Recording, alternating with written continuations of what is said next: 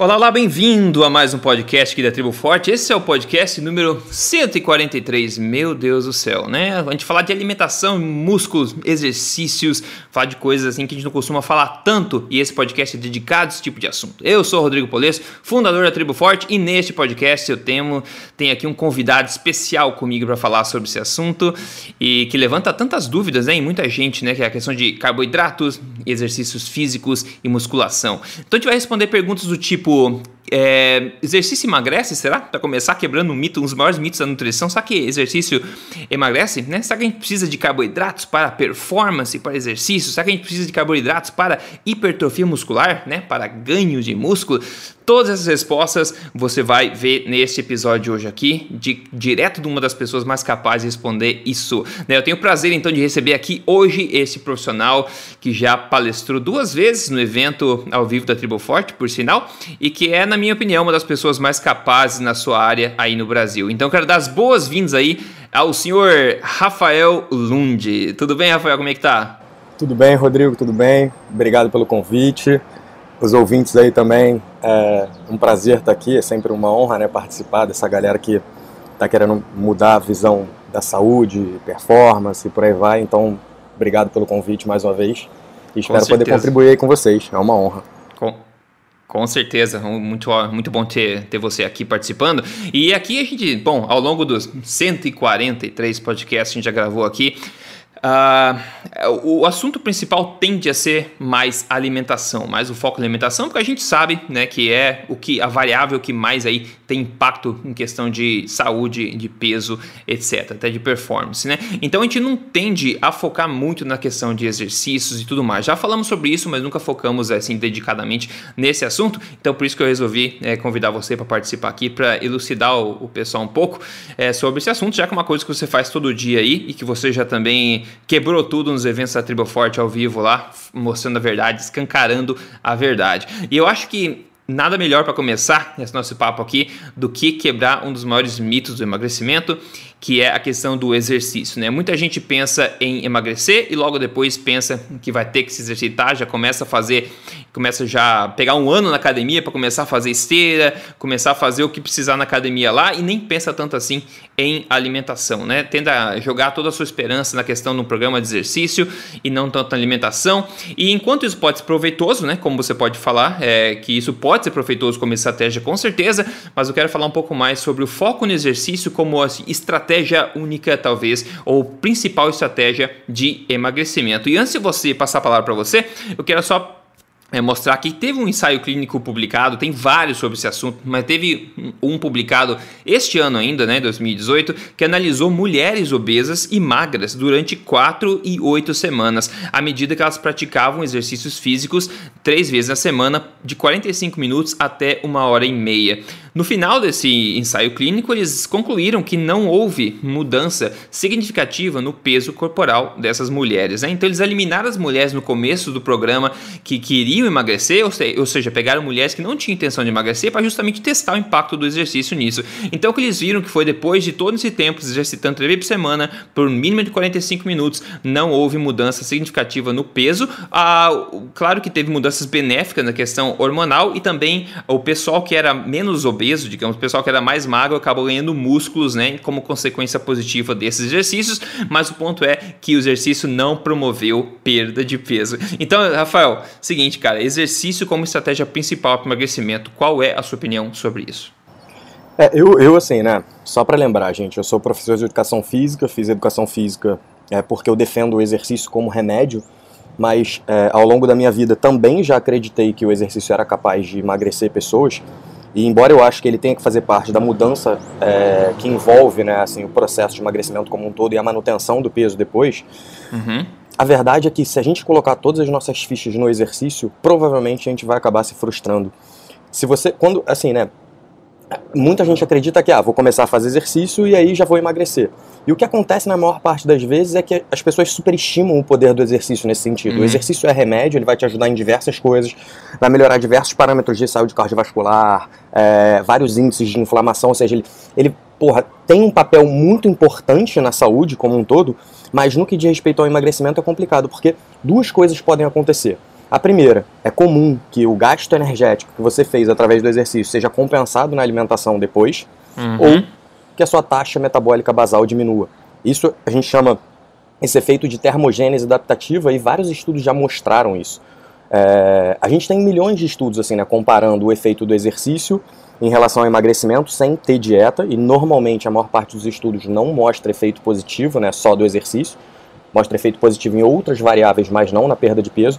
E quando mostra efeito na perda de peso, é um efeito muito pequeno, né? Então você imagina uma pessoa obesa que treinou durante 10 semanas fazendo exercícios variados, né? A gente tem vários estudos aí, exercícios contínuos, exercícios intervalados, treino de força. E ao longo de 10 semanas, sem intervir em nada na alimentação, se o cara perder, ele perde 2 quilos. Então, para um uhum. obeso, será que depois de 10 semanas, né, treinar dois meses e meio, é, porra, perder 2 quilos vai é, efetivamente mudar a vida dessas pessoas? E tem um estudo que eu sempre cito que é o seguinte, né? Pegaram um grupo de pessoas, colocaram elas em dietas isocalóricas, e esse para mim é um dos mais interessantes, onde um grupo tinha que utilizar o exercício para ter um déficit calórico, pensando só em calorias, de 300 calorias, e outro grupo tinha que fazer um exercício para gastar 600 calorias. E os dois grupos estavam em dietas isocalóricas. O que, que acontece? O grupo que usou o exercício para gastar 600 calorias estava em déficit de 600. Espera-se que esse grupo emagreça mais, certo? Afinal de contas, ele estava gastando 300 calorias a mais. E o que, que aconteceu? Os dois grupos tiveram uma perda de peso similar e exatamente a que já era esperada ao longo do tempo, 2 a 3 quilos no máximo. E o mais engraçado disso tudo, numa revisão sistemática e meta-análise mais recente, o que eles mostram é que a maior parte das pessoas que consegue perder mesmo essa quantidade pequena de peso não são aquelas que estão é, num índice tão grande de obesidade. Uhum. Então, assim, pô, o exercício tem um papel muito, muito importante, mas se não houver é, uma alimentação adequada, provavelmente você não vai conseguir o resultado que você quer. E você imagina para um professor de educação física, depois de muito tempo, olhar e enxergar isso e falar assim: caraca, a verdade estava na minha cara e eu nunca tinha reparado. Porque os estudos usam esta, é, significância esta, é, estatística, né, que seria ah, é, o exercício emagreceu é, estatisticamente, uma, com uma diferença estatisticamente significativa. Quando você vai olhar o valor, é um valor ínfimo para um cara que é obeso, para um cara que é não sei o quê. E essas coisas é que eu acho que confundem a maior parte das pessoas. Sim, com certeza. Bacana, hein, pessoal? Mas olha só, você comentou esse estudo da dieta isocalórica. Para quem não sabe o que é dieta isocalórica, que é os dois grupos de pessoas estavam consumindo a exata mesma quantidade de calorias, ok? Então, um, como ele falou, estava é, um déficit, déficit de 300 calorias e o outro grupo de 600 calorias, e mesmo assim eles obtiveram a mesma pequena perda de peso. Então, você mencionou já rapidamente, mas provavelmente você pode falar um pouco mais sobre a explicação disso.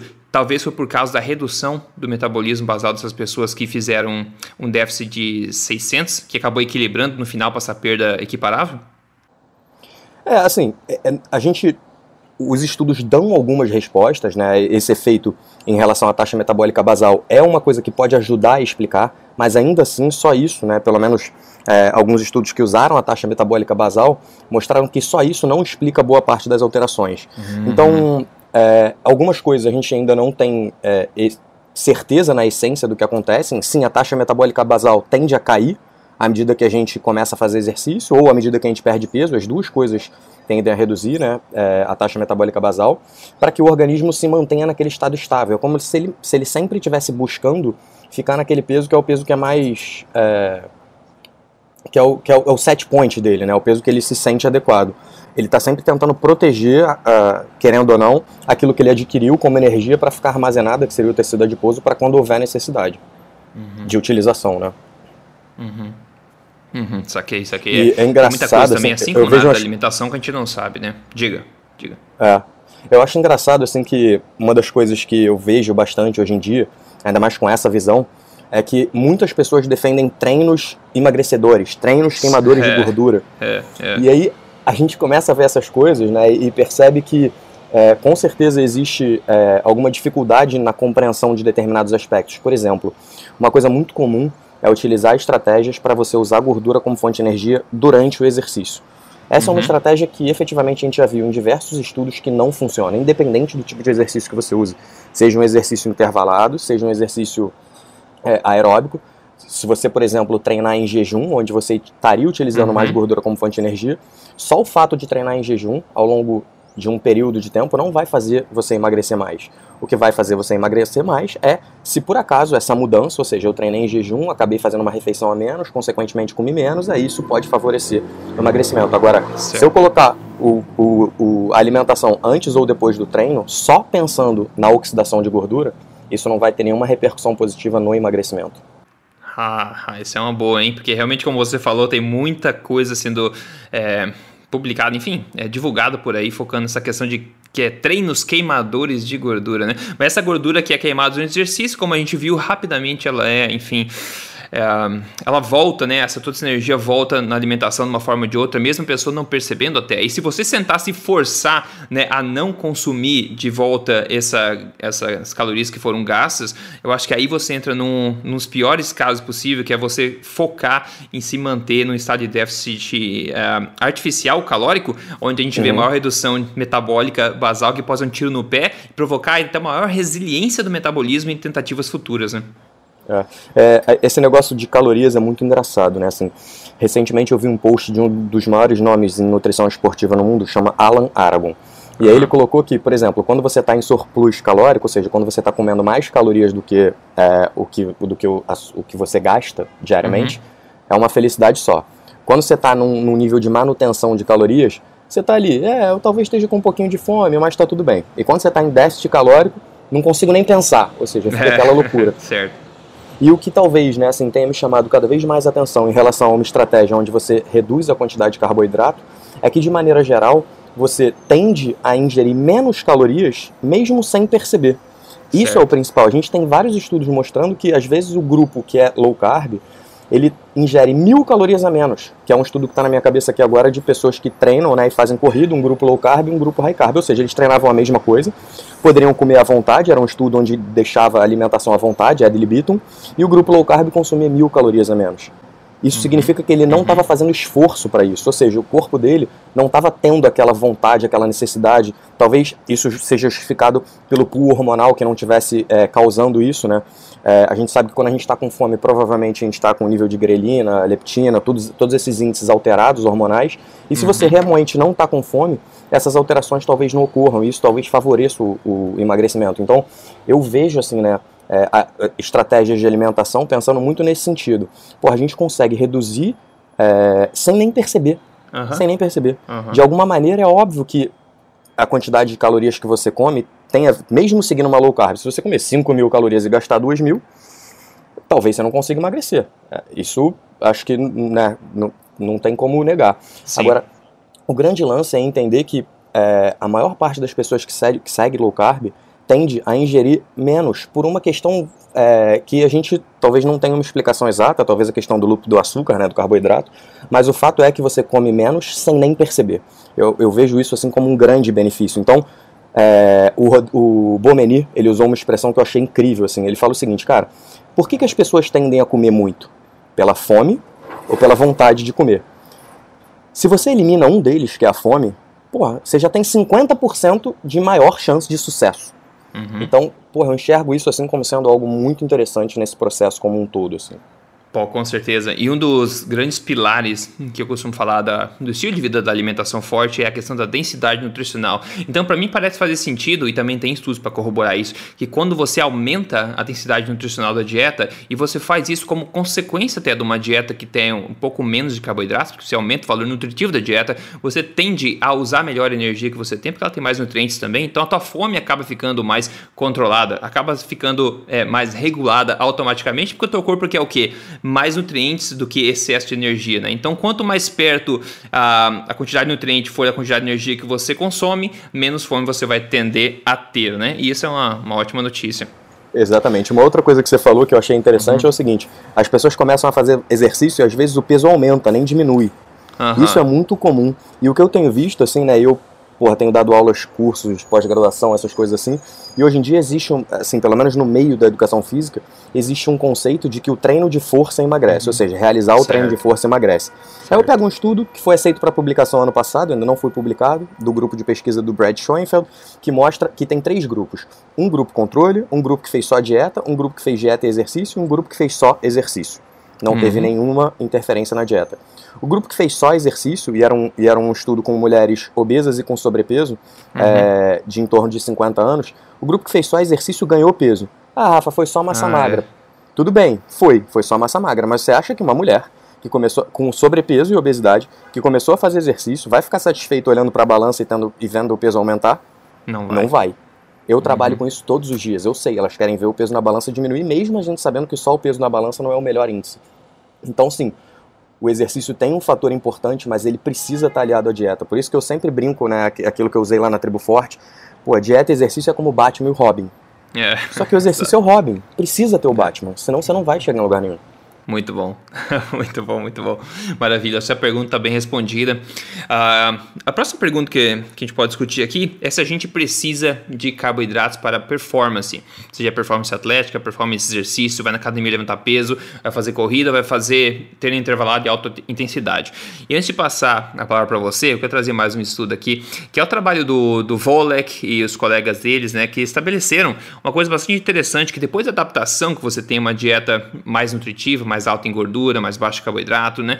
Você consegue induzir uma taxa de oxidação da gordura, de queima de gordura, durante o exercício bastante alta, que an antes não era nem conhecida, até 1,5 gramas é, por minuto, segundo o que eles dizem, né? Que é o suficiente, segundo eles, para a maioria das pessoas que se exercitam, né? A maior parte dos atletas aí, e na maior parte da, das formas, dos tipos de estilos de exercício, né? Sem que seja adicionado carboidrato a isso. Então, esse é um resultado muito interessante mostrando que a oxidação de gordura pode ser bastante aumentada em performances é, em atletas de alta performance, o que acaba anulando a necessidade aí de se adicionar os famosos gel de carboidratos, etc. Né? Então, qual que é a tua experiência ou que o conhecimento que você tem a respeito disso, da reclamação de que pessoas podem achar que ao reduzirem carboidratos da dieta, por exemplo, elas vão sentir fadiga, vão sentir pouca energia para se exercitar? É, o, assim, né, esse é um, um, tema bem interessante, assim, eu me aprofundo bastante, em especial porque eu, uhum. eu tenho a minha experiência prática também, né, então talvez eu Sim. possa trazer as duas coisas. É, num primeiro momento, as pessoas acreditavam que ah, eu, não posso, eu não posso ficar sem comer antes de fazer exercício, eu não posso deixar de consumir carboidratos, por dois motivos. Um, porque eu posso ter uma hipoglicemia, ou dois, porque uhum. eu vou uhum. ficar com baixo estoque de glicogênio muscular e, consequentemente, eu não vou conseguir render no treino. Esses, essas duas premissas a gente tem vários estudos assim mostrando que elas estão equivocadas. A primeira delas, inclusive, num estudo que eu publiquei junto com a Nanda Miller no PLOS ONE, é, uhum. mostrando que o exercício em jejum ele mantém a glicose bem mais estável no sangue do que o exercício, do que se você tiver alimentado. Ou seja, me alimentei e vou fazer exercício. A minha glicose tende, tende a ter uma queda maior do que se eu tiver em jejum. Isso de forma aguda. De forma crônica, os estudos também mostram que se eu treinar em jejum, a minha glicose durante o exercício fica bem mais estável do que se eu treinar alimentado. Tanto de forma aguda, que foi o meu estudo, como de forma crônica, como no estudo do Van Proen, de 2010 e 2011. Então, assim, se a gente for pensar em relação à hipoglicemia, o fato de você ter carboidrato ou não é, pré-exercício, carboidrato uhum. ou até alimento, teoricamente não vai te causar nenhum mal. A questão do glicogênio ela é bem interessante também, ligando exatamente o mesmo ponto. Se você não está acostumado a treinar em jejum ou é, seguindo uma estratégia low carb, é provável que de forma aguda, na primeira vez que você faça, você tenha uma redução é, do seu glicogênio muscular. Mas a partir do momento que o seu corpo se adapta, você uhum. provavelmente vai ter uma manutenção desse glicogênio e um aumento desse glicogênio, ou seja, uma supercompensação. Para, porque o seu corpo já vai se preparar para aquele momento. E aí, tudo no final das contas tem a ver com essa questão da adaptação. O estudo do vôlei, que, né, é, que você comentou, é. imagino que seja aquele do Faster Study, né, que é o de 2015, 2016, onde ele mostrou que um grupo de sujeitos que estava adaptado a low carb e comparou esse grupo de sujeitos com um grupo que não estava adaptado a low carb uhum. de atletas de ultra endurance, é, os atletas de ultra endurance e, qualquer pessoa que está adaptada a low carb tende sim a consumir muito mais gordura como fonte de energia. Isso acontece logo nos primeiros estágios que você começa a fazer low carb, só que você leva um pequeno tempo de adaptação. A gente não tem certo. certeza de quanto tempo. Então, se o seu corpo só está acostumado a usar carboidrato como fonte de energia e da noite para o dia você muda isso, sim, ele vai sentir um pequeno decréscimo, talvez no desempenho e tal. A partir do momento que você se adapta, isso já não acontece. Mas numa sociedade onde a gente consome 70%, 70% é. da alimentação de carboidrato, é importante que haja esse processo de adaptação e depois que esse processo de adaptação aconteceu, não há nenhuma diferença em relação ao desempenho. Exatamente porque o glicogênio vai continuar igual, seus estoques de, de, glicose no sangue vão permanecer as mesmas, só que ao invés de você consumir tanto carboidrato durante o exercício, você vai consumir muito mais gordura. E o seu corpo vai ficar mais eficiente né, na utilização de gordura, vai ter mais mitocôndrias, que é a principal organela uhum. que faz essa questão oxidativa, utilizando a gordura como fonte de energia. Então existe uma série de adaptações que fazem isso. E, e, isso acontece, eu acho que porque lá de trás, desde 1920, 1930, né, assim, alguns pesquisadores começaram a sugerir que é, se você colocasse glicose você ia ter um melhor desempenho, mas uhum. esqueceram de todo o processo que acontece por trás. Tanto que hoje, no mundo do esporte como um todo, diversos atletas têm adotado estratégias low carb. É, e o que tem se mostrado cada vez mais é que você não precisa daquela quantidade louca de carboidratos que era recomendada antigamente, né? Tipo, é, de 6 a 10 gramas de carboidrato por quilo de peso corporal, que pois isso é. é algo que ninguém consegue atingir, nenhum atleta é, consegue atingir. É. É, não, é coisa de louco mesmo. Em algumas modalidades, a gente vê até de, talvez não de de esforço ou de força, mas de exercícios tipo maratona, triatlo, etc., até pode ter uma vantagem competitiva na questão de, de, usar o estoque de gordura como o estoque principal de energia, uma vez que ele, ele é muito mais amplo né, do que o pequeno estoque é, de glicogênio e você precisa ficar se recarregando com carboidratos durante a própria prática de exercício. E outra coisa legal sobre glicogênio, que também foi resultado do trabalho do Volek e os colegas dele foi conseguir mostrar que o glicogênio pode ser restabelecido, os estoques podem ser restabelecidos mesmo sem o consumo de carboidratos, que era uma coisa que o pessoal não sabia antes, né? Exatamente, nesse mesmo estudo, né, esse estudo ele foi feito com o quê? Pegou esses atletas, uns adaptados a low carb já há pelo menos dois anos e os outros adaptados a high carb, e mostrou que depois de fazer três horas de exercício, os dois tinham a mesma quantidade de glicogênio muscular. E ainda, depois de fazer. É, depois de duas horas do exercício, os dois também tinham a mesma quantidade de glicogênio muscular. Ou seja, a partir do momento que você está adaptado, você já não vai ter nenhum problema em relação a essa questão da disponibilidade do, é, dos estoques de glicogênio muscular. Ah, muito bom, muito bom. Então, basicamente, a resposta é você sim consegue ter performance em algumas modalidades, alguns tipos também você consegue potencialmente ter performance até maior, como alguns atletas estão quebrando recordes ao redor do mundo aí nas suas modalidades, utilizando então da gordura corporal como fonte de energia principal, assim como tende a ser, tendeu a ser durante toda a nossa evolução, principalmente durante épocas e regiões aí do mundo onde a quantidade de carboidratos era até escassa em períodos do ano também. Então nada mais é, compreensível do que o nosso corpo saber exatamente como lidar com isso, né? Então é uma, uma ótima notícia. Um ponto importante, né, que você falou aqui de atletas de endurance, né? É, os primeiros estudos em relação a treino é, com restrição de carboidrato, com dietas low carb ou com alguma restrição de carboidrato, porque dentro do meio é, do esporte, é, é, não necessariamente você treinar com os estoques de glicogênio baixo não é só seguir uma estratégia low carb. Você pode estar uhum. é, tá em jejum, você pode fazer dois treinos por dia e não repor o carboidrato, ou seja, tem várias formas de treinar low. E hoje em dia quase todos os atletas têm usado alguma estratégia nesse sentido. Mas o mais interessante de tudo é que Inicialmente, isso era feito especialmente para atletas de endurance. Por quê? Por causa disso que a gente acabou de falar. Para um atleta de endurance, de longa duração, usar os estoques de gordura pode ser mais interessante do que você ter que ficar toda hora ingerindo um carboidrato. Uhum. Só que o que vários estudos recentes têm mostrado é que, mesmo para quem está em esportes de força e potência, é possível seguir uma estratégia low carb e manter o seu nível de, de competição, sugerindo uhum. inclusive que para quem quer é, para quem está em esporte, por exemplo, que exige peso, sei lá, ginástica olímpica, lutas que vão fazer com que você tenha, esteja numa categoria de peso e não pode perder potência, usar a estratégia low carb é muito bom porque você consegue manter o nível de treinamento, manter a potência do atleta, que é uma das valências uhum. mais importantes dentro do esporte, né? Ou seja, não tem perda de desempenho, mas o cara tem uma perda significativa do peso corporal sem sentir isso, ou seja, sem ter uhum. todo aquele problema relacionado a ter que seguir uma dieta hipocalórica, a ter que fazer aqueles processos que eles fazem de perda de peso, tipo de ficar na sauna, perder líquido e tal. Então isso tem, tem chamado muito atenção no meio científico, que é uma facilidade você seguir uma estratégia de dieta cetogênica ou low carb, reduzir peso e não perder potência, não perder desempenho. Uau, muito bom. Mesmo, bom mesmo em, em, esportes de, de força e potência, como lutas, como ginástica, uhum. como tudo, entendeu? Muito bom, muito bom demais.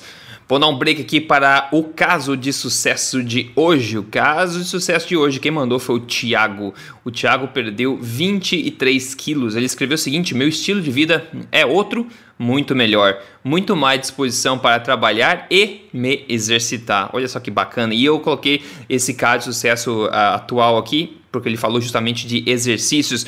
E eu tendo a, a passar a mensagem de que o exercício ele, ele é proveitoso basicamente mais proveitoso quando você sente vontade de se exercitar. Então, eu costumo dizer, para uma pessoa que está fora de forma, está sedentária, está acima do peso, com uma dieta horrível, o primeiro passo é a alimentação. Até porque isso vai liberar novos patamares de disposição e energia para você e você vai sentir meio que automaticamente aí vontade de se movimentar, de exercitar. O Thiago seguiu o programa Código Emagrecer de Vez, que eu falo sempre aqui ele perdeu 23 quilos e é mais uma prova viva disso, que ele tem mais disposição para trabalhar, ele falou, e também para se exercitar. E tudo isso é baseado na alimentação. O programa Código Emagrecer de Vez é alimentação, focar alimentação estratégica para emagrecimento, baseado em todas as evidências que a gente tem disponível hoje. Se você quer saber mais, veja a apresentação gratuita do programa em códigoemagrecerdevez.com.br. E obrigado aí, Thiago, por ter enviado o seu testemunho. Tem lá na página do Facebook, no Instagram também do Emagrecer de Vez, tem a foto antes e depois dele. Dá para ver muito bem a diferença, inclusive no sorriso dele. Maravilha. Olha só, é, uma pergunta é, de, um, de um ouvinte que veio para a gente aqui. Quem perguntou foi o Frederico Severinini. Se, Severinini, se eu pronunciar errado, me desculpe, Frederico. O seguinte, ó. Eu tenho reparado, ao procurar informações sobre musculação, é que a maioria dos portais fitness sugerem dietas com carboidratos e proteínas para este fim. Eu não consigo entender qual é a necessidade dos carboidratos para ganho de massa muscular e nem ao mesmo, ao menos sei dizer se isso é verdade já que muito, muitos né, desses portais também defendem ideias tradicionais de nutrição, como evitar gorduras saturadas, evitar alimentos com colesterol, etc. Então, basicamente, essa pergunta engatilha para a gente o seguinte: será que a gente fisiologicamente precisa de carboidratos na dieta para poder ter hipertrofia muscular, ou seja, para crescer músculo? Você consegue crescer músculos no seu corpo sem ao consumo de carboidratos? Eu acho que é uma dúvida que muita gente tem, eh, Rafael. E o que, que você tem a dizer sobre esse assunto aí? É, eu, eu gosto bastante desse tema, né? Assim, afinal de contas, muita gente me procura para mudar a sua composição corporal e uma das coisas que as pessoas querem é aumentar a massa magra. Então, uhum. para mim, uma coisa que tem que ficar clara é o mecanismo principal de hipertrofia é você ter um delta proteico, ou seja, você ter um, uma síntese proteica maior do que a degradação. Certo. Repara que isso tem a ver única e exclusivamente com proteína miofibrilar, com proteína dentro do músculo. Não tem nada a ver com carboidrato. Mas ainda assim, beleza. Se eu tiver. É, existe a ideia e o conceito de que eu preciso ingerir carboidrato para ter uma elevação da insulina e a insulina tem um poder certo. hipertrófico. Realmente a gente sabe que tem. Se eu consumir insulina externa, isso vai acontecer. Só que na sua alimentação, mesmo você utilizando proteína, que é, o, o é, a principal variável que vai gerar hipertrofia, você já tem uma ligeira elevação da insulina. Tem um estudo Com que certeza. eu mostro sempre, que é um estudo de 2014, uhum. que ele fez o seguinte: pegou pessoas que treinar, é, fizeram um treino, logo após o treino elas consumiam um, é, uma, né, assim, um, um, consumiam carboidrato e proteína ou apenas proteína. Certo. O grupo que consumia carboidrato tinha uma elevação da glicose alta, uma elevação da insulina alta é, e uma quantidade específica de, é, de síntese proteica. Só que o grupo que consumia só proteína quase não tinha elevação da glicose, praticamente nada. Tinha uhum. uma pequena elevação da insulina, também bem pequena, mas tinha a mesma quantidade de síntese proteica. Ou seja, esse estudo já começa a mostrar pra gente, fisiologicamente, que provavelmente não vai haver diferença eu consumir ou não carboidrato. E aí a gente vai olhar os ensaios clínicos randomizados, né? Afinal de contas, a teoria uhum. tem que bater com a prática.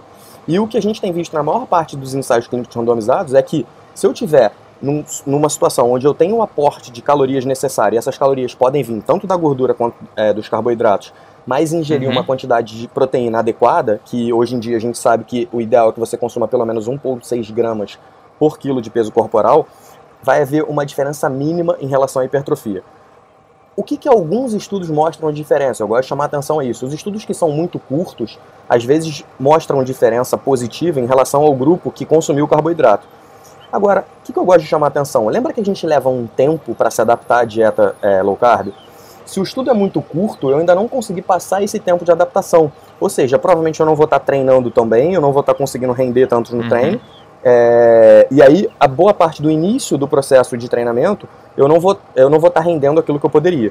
Agora, quando a gente pega estudos mais longos, mais de 12 semanas, essa diferença não é verificada. Então, que, que eu tenho, que, que eu tenho sugerido assim para a maior parte das pessoas, né? Um, existe um tempo de adaptação, ele é individual para a maior parte das pessoas. O que alguns pesquisadores sugerem é que leva de 4 a 8 semanas. Uhum. Depois, de, de, depois disso, você já não vai sentir mais nenhuma diferença e provavelmente não vai haver diferença em relação à hipertrofia. Isso assim, né? Tendo como base boa parte dos ensaios clínicos randomizados e um que chama muita atenção é um estudo do Jacob Wilson que recebeu algumas críticas no meio científico, uhum. mas de qualquer forma ele conseguiu mapear tudo aquilo que interessa pra gente, né? Ele mediu o cara pelo DEXA e mediu o aumento da área de seção transversa através do muscle thickness.